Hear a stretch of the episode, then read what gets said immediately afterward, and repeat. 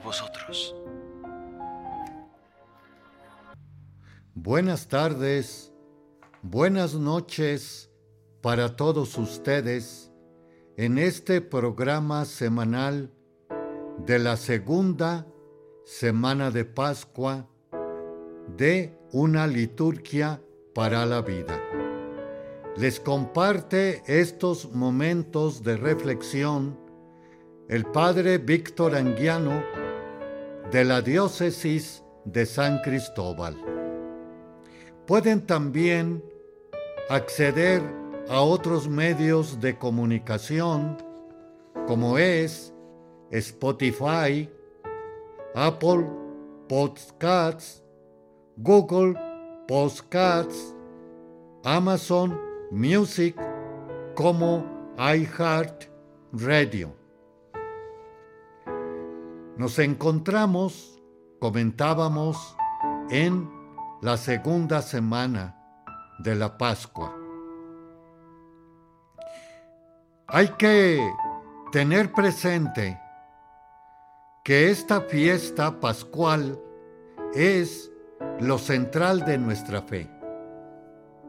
De ahí que tuvimos que prepararnos durante 40 días, reflexionando ante todo, como también con el tinte de penitencia, ayuno. Y ojalá que nos hayamos acercado al sacramento de la reconciliación, para así responder al mandamiento de la iglesia, que viene siendo comulgar y confesarse a lo menos una vez al año por la Pascua, que tiene como finalidad una revisión de nuestro caminar para poder eh, prever nuestro paso por esta vida a la otra. La primera semana de Cuaresma tuvo como finalidad precisamente el podernos imbuir con ayuno, penitencia y caridad que allá se sobresalió bastante con la imposición de ceniza. Ahora, con esta Pascua que tiene como centro la Pascua, el Viernes Santo, sábado y domingo, centrales de nuestra fe.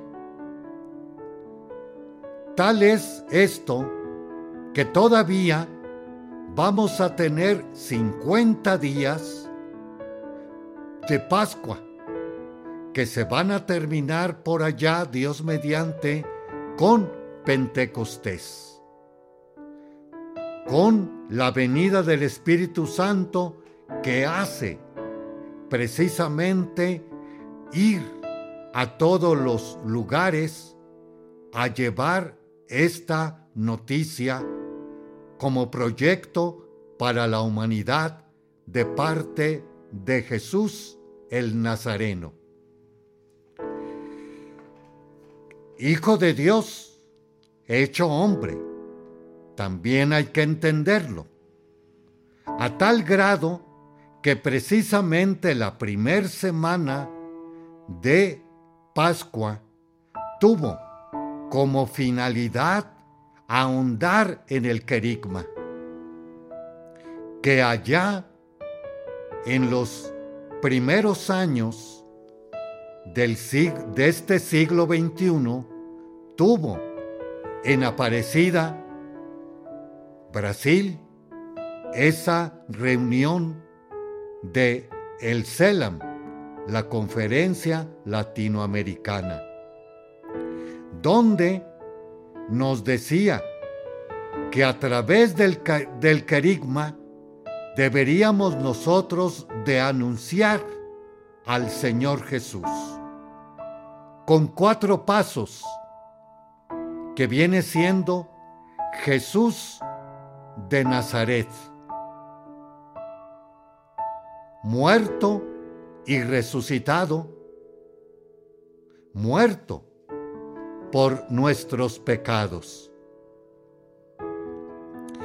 Y tercer momento, el poder dar este mensaje a todos los pueblos de la tierra.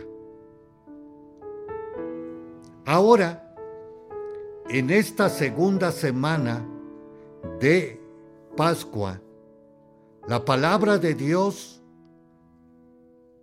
tiene también este acento, ante todo, de misión. Vayan a todos los pueblos con evangelio que precisamente aparece Jesús en medio de ellos, cerradas las puertas por miedo a los judíos. Aparece en medio de ellos, diciéndoles, la paz esté con ustedes. Después viene la efusión del Espíritu Santo para el perdón de los pecados. Finalmente viene la el mandato del envío. No se niega, por otro lado, también la negación de Tomás, uno de los doce que, que no estaba en un primer momento. Bueno, aquí, hasta aquí está bien esto. Pero, ¿cómo vamos nosotros a ser verdaderos cristianos? Y nos le está diciendo la primera lectura del libro de los Hechos de los Apóstoles. Cabe aquí aclarar que durante estos 50 días o cincuentena, la primera lectura va a ser la segunda parte del Evangelio de Lucas, llamada más popularmente como el libro de los Hechos de los Apóstoles, donde nos relata el crecimiento de esta comunidad, sus dificultades y problemas. La carta hoy de Pedro. Y también nos relata el final de esta comunidad en Pentecostés que sale precisamente ya fuerte y madura a predicar al Señor Jesús. Con lo que vamos a ver en otro momento, con la ascensión del Señor. Vayan por todo el mundo, prediquen el Evangelio, hagan discípulos míos, bautícenlos en el nombre del Padre, del Hijo y del Espíritu Santo, y el que crea y se bautice se salvará. Haremos un pequeño espacio y regresamos. Le esperamos.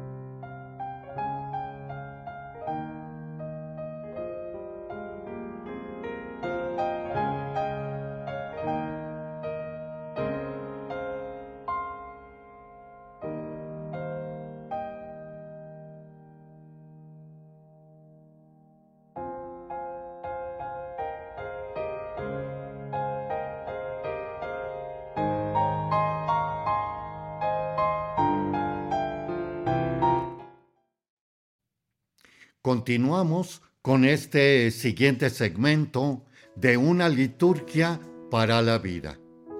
Les comparte el padre Víctor Anguiano estos momentos de reflexión de el domingo 2 de Pascua. Veíamos que la Pascua comprende 50 días para poder crecer y asimilar los tres momentos principales pascuales, que viene siendo lo central de la Semana Santa. Viernes, sábado y domingo santos. Por otro lado, también decíamos que la primer semana estuvo muy afocado a poder entender el querigma de nuestra fe, que pudiera también entenderse como el primer credo de la comunidad, que también hay que entender que tenemos además dos credos oficiales en nuestra iglesia que se está diciendo tanto en Cuaresma y Pascua el credo de los apóstoles, el más breve. Pero también tenemos el que se utiliza en el tiempo ordinario, que es el más largo, y que se entiende más largo porque está respondiendo a los momentos difíciles de la fe ante todo en el Jesús Nazareno.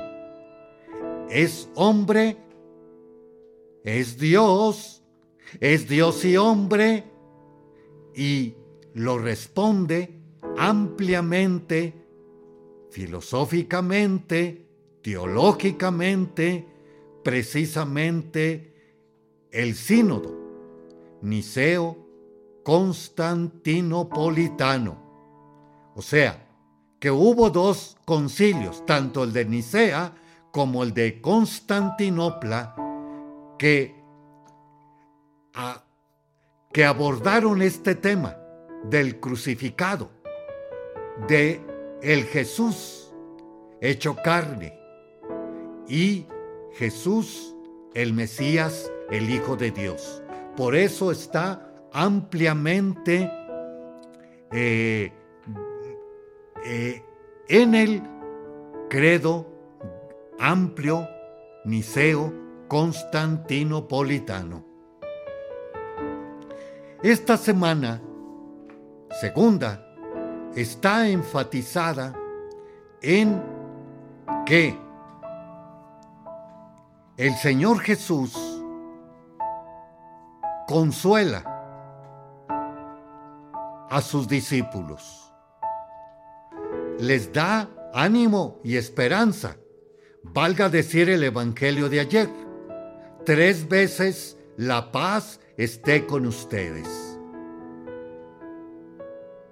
Más también vamos a ver en el transcurso de la cincuentena que tiene otro tinte, el de misión, que también aparece en este domingo. Vamos pues a continuar con la primera lectura que nos habla de cuatro características que debe de tener una comunidad, tanto de aquellos tiempos como de nuestros tiempos, para dar verdaderamente, como se va a decir en otro momento, de los primeros cristianos.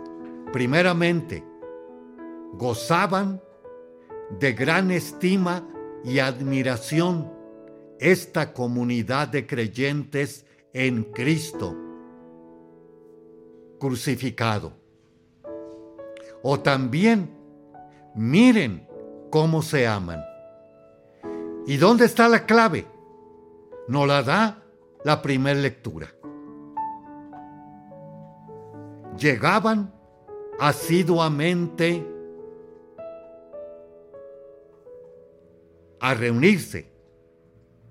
Segundo momento, a la enseñanza de los apóstoles, que viene siendo la escritura, tanto antigua como la reciente, realizada en hechos y palabras en el Señor Jesús, que después van a fabricarse o a escribirse o a tenerse escritos los evangelios. Tercer momento de esta comunidad viene siendo la fracción del pan. ¿En qué consiste? Toman y coman todos de él, porque esto es mi cuerpo. Toman y beban todos de él, porque esta es mi sangre. Para el perdón de los pecados. Ojo, querigma. Y tercero, la oración. La oración, la oración, pero a la usanza antigua. No hay que olvidar.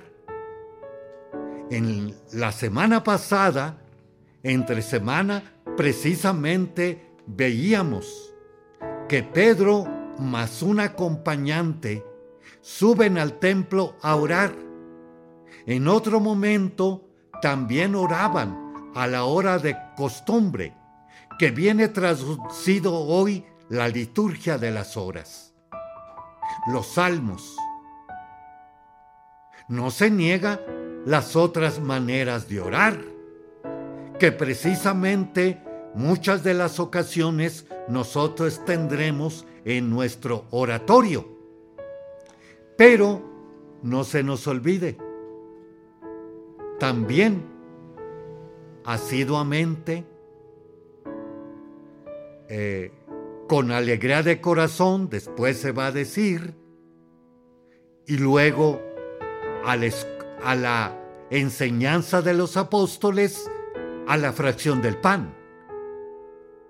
La fracción del pan en un primer momento se hacía dentro de un ágape, que viene siendo una comida en donde cada uno contribuía con lo que tenía para que hubiese la convivencia y la solidaridad entre todos.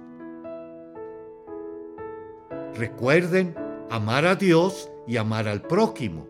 Ante todo, valga decir en este domingo, mis, el día o el domingo de la misericordia. Y la palabra misericordia tiene tres palabras latinas. Misere, cor y dare. Dar con el corazón al miserable.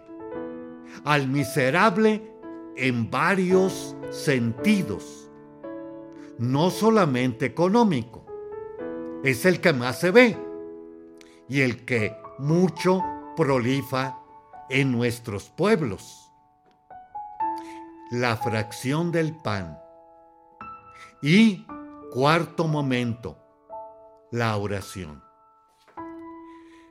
Esto, si nosotros lo transportamos a nuestra familia, estar unidos con alegría de corazón en la mesa, en los momentos bastante importantes que a veces se no importa por los medios de comunicación, teniendo los celulares, las televisiones, y a veces hasta en los restaurantes llegamos a pedir el wifi para seguir con mi yo y mis cosas, no con los demás. A escucharnos, a escuchar. Y luego viene el compartir lo poco, lo mucho que tenemos entre nosotros, entre familia. Y finalmente, dar gracias a Dios. Yo creo que esto viene siendo una señal bastante también buena para retomarla en nuestras vidas cotidianas, familiares, y ojalá que también pueda ser en aquellas fuera de nuestra familia. Creo que nos ayudaría mucho para podernos encontrar y poder también conocer, no saber solamente del otro. Haremos otro espacio y regresamos. También pueden acompañarme en otros medios de comunicación, como es Spotify, Apple Postcats, Google Postcats, Amazon Music y iHeart Radio, con una liturgia para la vida. Regresamos.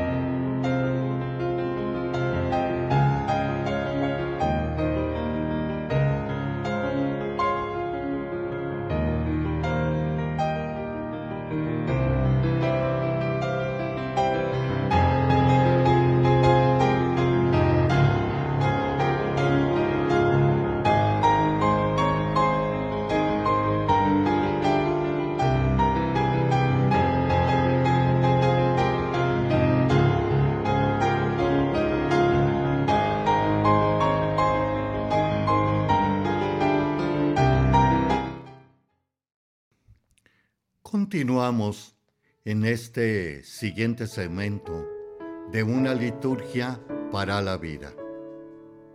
Estamos viendo el domingo segundo de Pascua, que nos da bastante tela de donde cortar para poder nosotros ir concientizándonos, aclarándonos de nuestra fe cristiana y católica, que fue iniciada por nuestros padres, que nos llevaron al bautismo y que desafortunadamente padrinos y padres en la mayoría de los casos no nos hicieron verdaderamente crecer, ya que pues el estudio de primaria y secundaria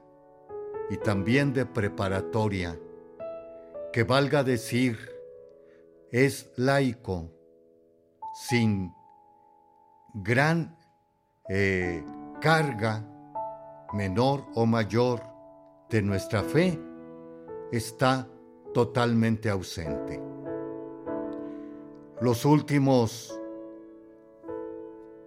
años, décadas, ante todo, de nuestra humanidad, pues cada vez se va retirando de esta fe y podemos nosotros ir a la fe de los otros países aquel, aquella Europa cristianísima, ejemplo allá por los años 50 y 60, ahora está precisamente devastada por la fe y también, valga decir, parte de esto viene siendo lo que llevó hace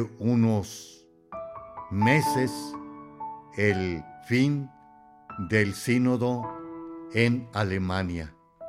Cosas verdaderamente eh, inconcebibles, pero pues que se están dando. Y es precisamente, por un lado, el modernismo o la posmodernidad, más el liberalismo que aquejan la vida de nuestro caminar y consecuentemente de nuestra fe. Pascua quiere decir, ya veíamos, para poder ya aterrizar en lo que hemos hablado en los dos segmentos pasados, Pascua es pasar de una condición deplorable a una situación más agradable y completamente una felicidad eterna y alegre. Y se puede decir no solamente la Pascua del Señor o la Pascua judía, sino también nuestra Pascua. Porque cada uno de nosotros vamos a tener un caminar, o lo tenemos ya, un caminar en este mundo, en un aquí lugar, México, España, Italia, Japón, China, etc. Y una hora. Un tiempo determinado, que vamos a caminar por esta vida, que es lo que nos está comentando la segunda carta de Pablo, cuando tratamos nosotros de realizar este querigma y mensaje y predicarlo desde nuestros hechos, vida y palabra ¿Cómo? Tendremos precisamente cómo los, los apóstoles temor y terror. Valga decir, los mártires en la historia de nuestra iglesia, 2023 años. En esta década pasada se dice que en México han fallecido, eh, perdón, han sido asesinados 60 a 65 personas dedicadas muy directamente en la iglesia. Ciertamente están los padres jesuitas últimamente, o aquel otro momento en la Catedral de México, que se subió un hombre y acuchilló el padre que estaba dando la Eucaristía después de la comunión se subió. Y el final fallecido. Y también en Centroamérica, Monseñor Orlando. Necesitamos, pues, tener presente nuestro paso por este mundo que no es infinito, interminable, eterno. Tendremos que pasar a otra Pascua, la Pascua que no se acaba, la Pascua eterna, estar a la derecha del Padre. Hagamos otro espacio, reflexionemos en esto y en un momento regreso. ¿Por qué estáis turbados? Y dudáis en vuestros corazones. Mirad mis manos y mis pies que yo mismo soy. Palpad y ved porque un espíritu no tiene carne ni huesos como veis que yo tengo.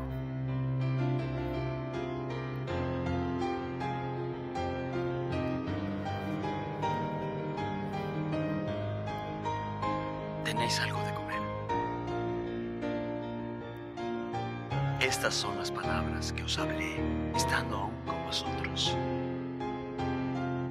que deben cumplirse todas las cosas que están escritas en la ley de Moisés y en los profetas y en los salmos concernientes a mí. Así está escrito, y así fue necesario que el Cristo padeciese y resucitase de los muertos al tercer día, y que se predicase en su nombre el arrepentimiento y la remisión de pecados en todas las naciones, comenzando desde Jerusalén y vosotros sois testigos de estas cosas. Y he aquí, yo enviaré la promesa de mi Padre sobre vosotros. Mas quedaos en Jerusalén hasta ser investidos con poder de lo alto. Paz a vosotros. Como me envió el Padre, así también yo os envío.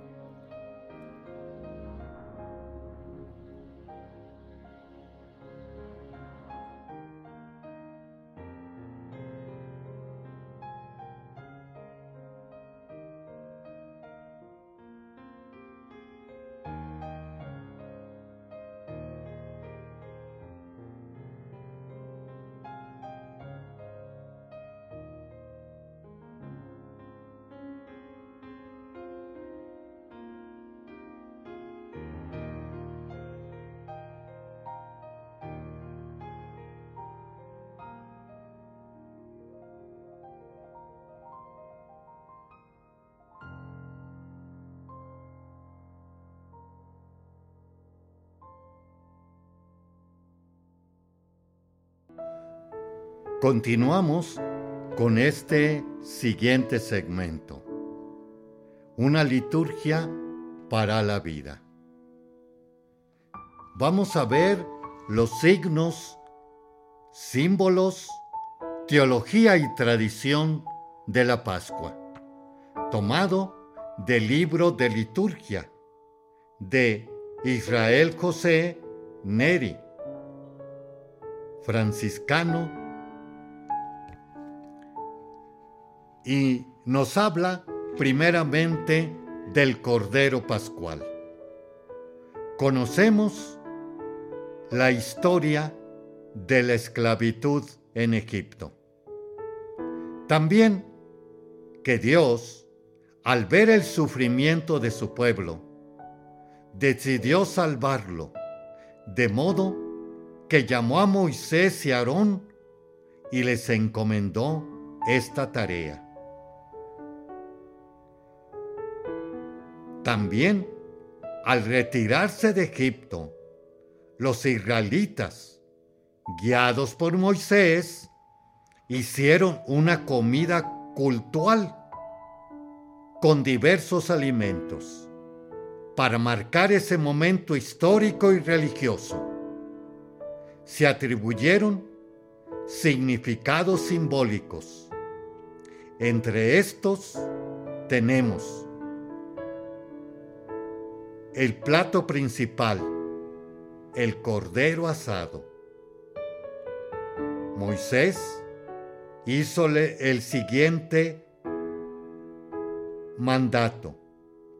El día décimo de este mes, tome cada uno un cordero por familia, sin defecto, macho, nacido en el año, lo sacrificará al anochecer. En cada casa en que lo coman, tomarán su sangre para untar los postes y la parte superior de la puerta. Y lo comerán así, con el traje puesto, las sandalias en los pies y el bastón en la mano. Comerán rápidamente. Es la Pascua del Señor. Éxodo 12:11 Moisés ordenó que esa comida se repetiría en el futuro, el mismo mes, en todos los años siguientes. Pero es memorial de liberación. Esta ley es para siempre. Los descendientes de ustedes no dejarán de celebrar este día. Ustedes observarán este rito y también lo observarán sus hijos para siempre. Y en cuanto sus hijos les pregunten qué significa este rito, les responderán, este es el sacrificio de la Pascua en honor de Yahvé, que pasó del arco por las casas de los hijos de Israel en Egipto, cuando mandó a los egipcios, dejando a salvo nuestras casas. Resulta evidente que Jesús, como buen judío, celebró y vivió la Pascua hebrea, según la ley y la costumbre.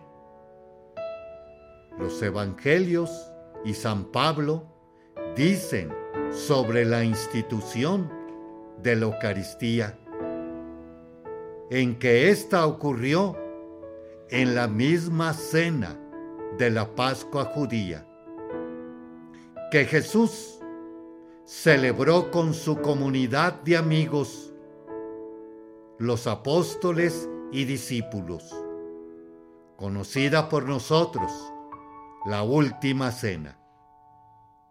A la manera de Moisés, y muy conscientemente de lo que estaba escrito, Jesús orientó a sus amigos para que esa última cena en aquel momento adquiriera un significado muy nuevo y denso, convirtiéndose en la primera cena de los nuevos tiempos. Se repetirá para siempre en memoria suya. La Pascua hebrea, según la entendieron los apóstoles, era en realidad una imagen y un anuncio de la cena del Señor. Jesús, plenamente Cordero Pascual, que en las especies de pan y de vino adelanta el sacrificio de su cuerpo en el siguiente día, Viernes Santo. En efecto, Jesús transformó la cena pascual hebrea en la cena pascual de la nueva historia de la liberación. La verdadera liberación de la humanidad de la esclavitud, del demonio y de la muerte eterna. Jesús se colocó en lugar del cordero inmolado. Y nos lo dice y lo relata Juan Evangelista, el Cordero de Dios que quita el pecado del mundo. palabras salidas de Juan el Bautista. Entonces, quedó claro que, la, que el verdadero Cordero de Dios, el libertador que pronto sería inmolado en el pórtico del mundo y derramaría su sangre en el alto de la cruz. Estaba allí, entregándose en la cena, como alimento ordenado, que esa cena se repitiera hasta la consumación de los siglos. El Señor tomó el pan y dijo, tomen y coman, este es mi cuerpo, que es entregado por ustedes. Hagan esto en memoria mía. Luego, después de comer, tomó la copa y dijo, esta copa es la nueva alianza en mi sangre. Siempre que beban de ella, háganlo en memoria mía. Primera Corintios 11:23. Entonces, el memorial pascual adquirió en Jesús y por Jesús otro sentido. Esto es lo que nos dice nuestra fe y así lo creemos. Nos alimenta a lo largo de nuestro camino. Esto es en la Eucaristía. Y alimenta también en nosotros la libertad y nos convierte en libertadores. Cada vez que celebramos la cena eucarística, ofrecemos como sacrificio a Dios Padre, a este Jesús resucitado. Efectivamente, Jesucristo es el Cordero de Dios. Nos guía, nos alimenta a lo largo de nuestro camino hacia la eternidad feliz. Felices los que han sido invitados a las bodas del Cordero. Apocalipsis 19, 9. Gracias, hermanos y hermanas, por haberme dejado entrar en su corazón y hogar, esperando siempre que estas líneas de nuestra fe cristiana y católica nos vayan cada vez más concientizando en lo que somos y podemos también ser en el caminar de este mundo. Cristianos, la luz del mundo, dirá en otro momento el Señor, y los envío como corderos en medio de lobos. Gracias que nuestro Señor Jesucristo, el resucitado, con la fuerza del Espíritu Santo, nos vaya iluminando para ser portadores de esto en nuestro caminar y situación o responsabilidad que tengamos. María Santísima, la estrella de la evangelización, nos acompañe a la Pascua eterna. Muchas gracias. Denme un like en YouTube de una liturgia para la vida. También, como comentaba anteriormente, en Spotify, Apple Podcasts, Google Podcasts, Amazon Music y iHeart Radio. Feliz noche Feliz día para todos.